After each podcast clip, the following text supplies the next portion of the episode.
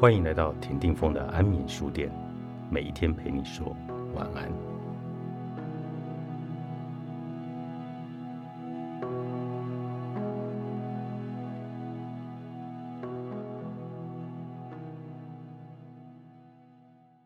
有一种说法称为维特效应，一直看到自杀相关的报道时，受影响而自杀的人数也会增多的现象。这个名词出自《少年维特的烦恼》这本书出版了以后，因为向往陷入苦恋而走上绝路的主角维特，于是模仿他自杀的年轻人急剧的增加。不少人甚至在赴死时换上跟书中描写的维特相同的服装，可见影响十分明显。因此，这本书在很多地方都被列为禁书。有的禁止阅读，有的禁止贩卖，有的甚至连印刷都不允许。读的人要罚款，卖的人也要罚款，引发一阵骚动。少年维特的烦恼是根据歌德的亲身经历写成。事实上，失恋的歌德也曾经想用匕首刺进自己的胸膛。可是，歌德并没有死。有别于看了歌德的小说而选择了自杀的人。歌德反而是因为写了这本小说，才免于自杀，如同完成了一次彻底的告诫。我松了一口气，如释重负，又能引向新的人生。借由将现实写成诗，我现在轻松宽慰，神清气爽。上了年纪的歌德，别说是自杀，甚至感受到了精神不朽的可能性。活到了七十五岁。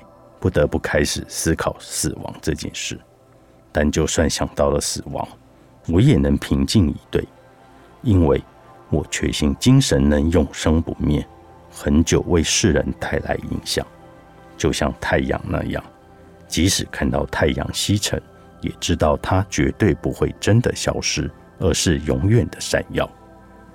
无论是生病或意外，当死亡真的来临。即使总是期盼死亡的人，也会感到退缩。自杀也是一样。自杀这个字眼常出现在卡夫卡的日记以及信件里。他也确实曾站在窗边想要跳下去，但是卡夫卡也没有自杀，甚至连自杀未遂都没有。这是为什么呢？一是害怕死亡的痛苦，想到死亡会让人感到不安吗？唯有痛苦令我不安，渴望死亡却讨厌痛苦，这不是好事。但若不是这样，人就会决绝的赴死了。然而，原因不只是如此。或许我从小就是这样。离我最近的一条逃避之路，并非是自杀，而是想要自杀这件事。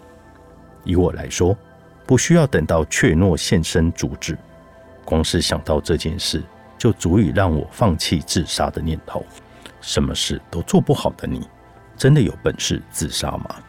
居然还厚颜无耻的想自杀！要是有勇气杀死自己，根本用不着自杀了。只要有了自杀的勇气、能力、执行力，根本用不着自杀。